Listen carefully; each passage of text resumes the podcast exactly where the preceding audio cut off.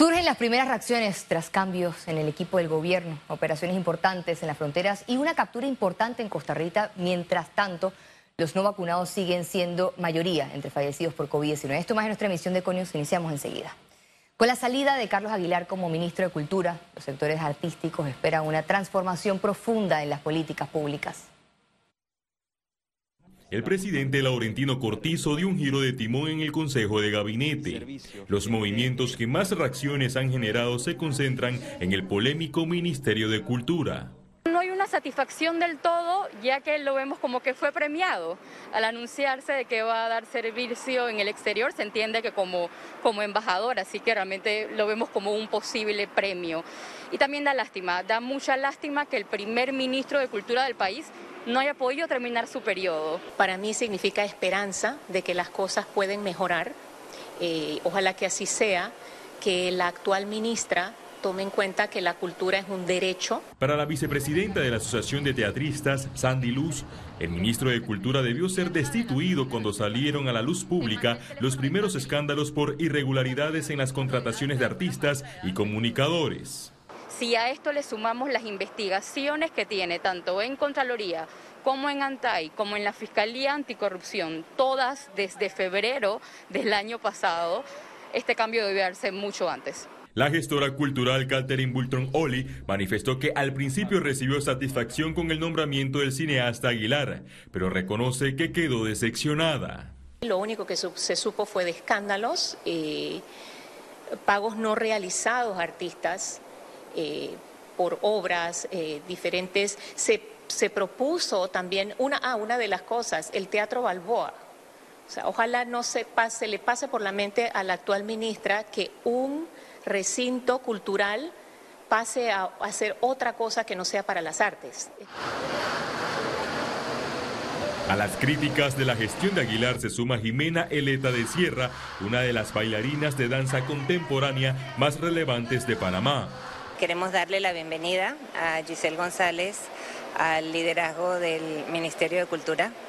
Eh, queremos exhortarla a que trabaje en conjunto con los artistas, que, se asesore bien, que nos permita apoyarla y ayudarla, eh, que es algo que eh, francamente no sentimos con el Ministerio, con la administración anterior.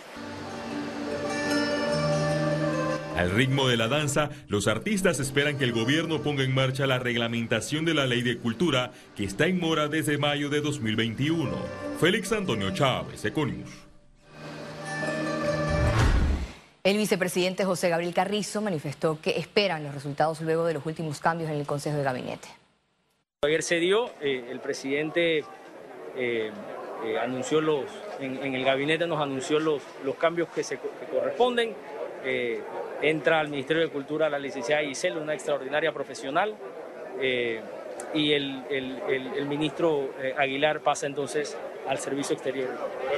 algunos, han señalado, algunos han señalado que fue premiado por esta embajada,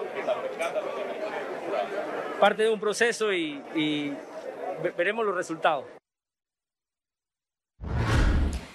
El dirigente político Juan Carlos Navarro reaccionó a los escritos de Rubén Blades sobre la política en Panamá y la necesidad de frenar el clientelismo. Yo pienso que para opinar de política en Panamá lo ideal es estar en Panamá. Es mi opinión personal. Rubén Blades, sin embargo, es un ícono mundial, un gran panameño y es una persona que ha dejado la bandera de Panamá en alto en el mundo entero.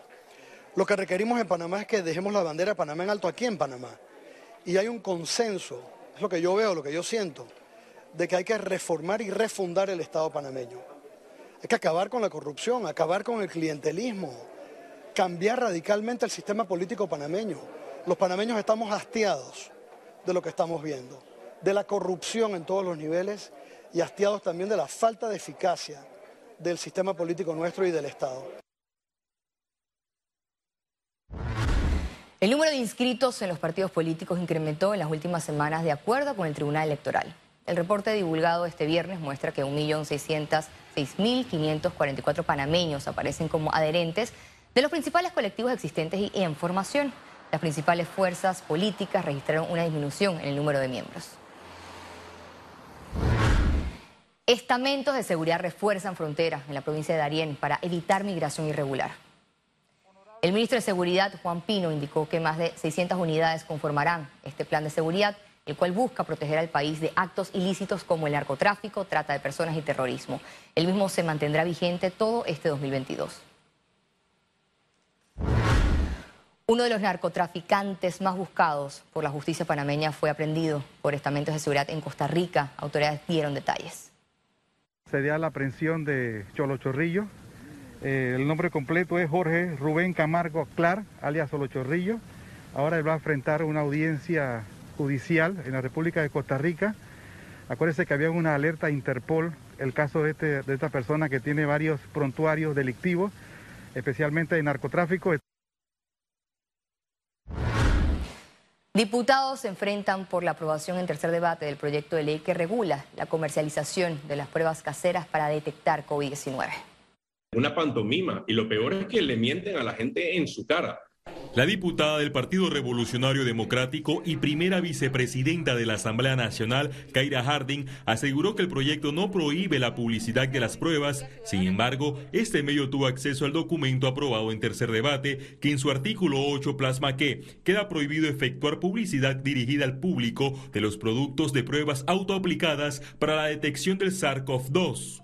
Si el artículo 8 no habla específicamente de comercialización, y créeme que el espíritu de la ley no es prohibir la publicidad de la, de la comercialización, lo que se habla aquí es de la publicidad a tercero. Recordemos que toda eh, información médica es privada. Me sorprendió cuando vi en la entrevista que le preguntaron sobre la publicidad y la señora dijo que la publicidad no estaba prohibida, que lo que está prohibido era divulgar los resultados de la prueba. Y eso es mentira. La ley sí está prohibiendo la publicidad de las pruebas. El proyecto de ley que espera la sanción del presidente Laurentino Cortizo contempla procesos burocráticos como la regulación de los protocolos por parte del Ministerio de Salud, dirigidas para pacientes asintomáticos, así como la obligación de las farmacias de registrar los datos de las personas enlazados a una plataforma de la AIG y del Instituto Conmemorativo Gorgas. La parte de la comercialización también va en la reglamentación. Primero, que tiene que cumplir con todos los requisitos de ley certificado,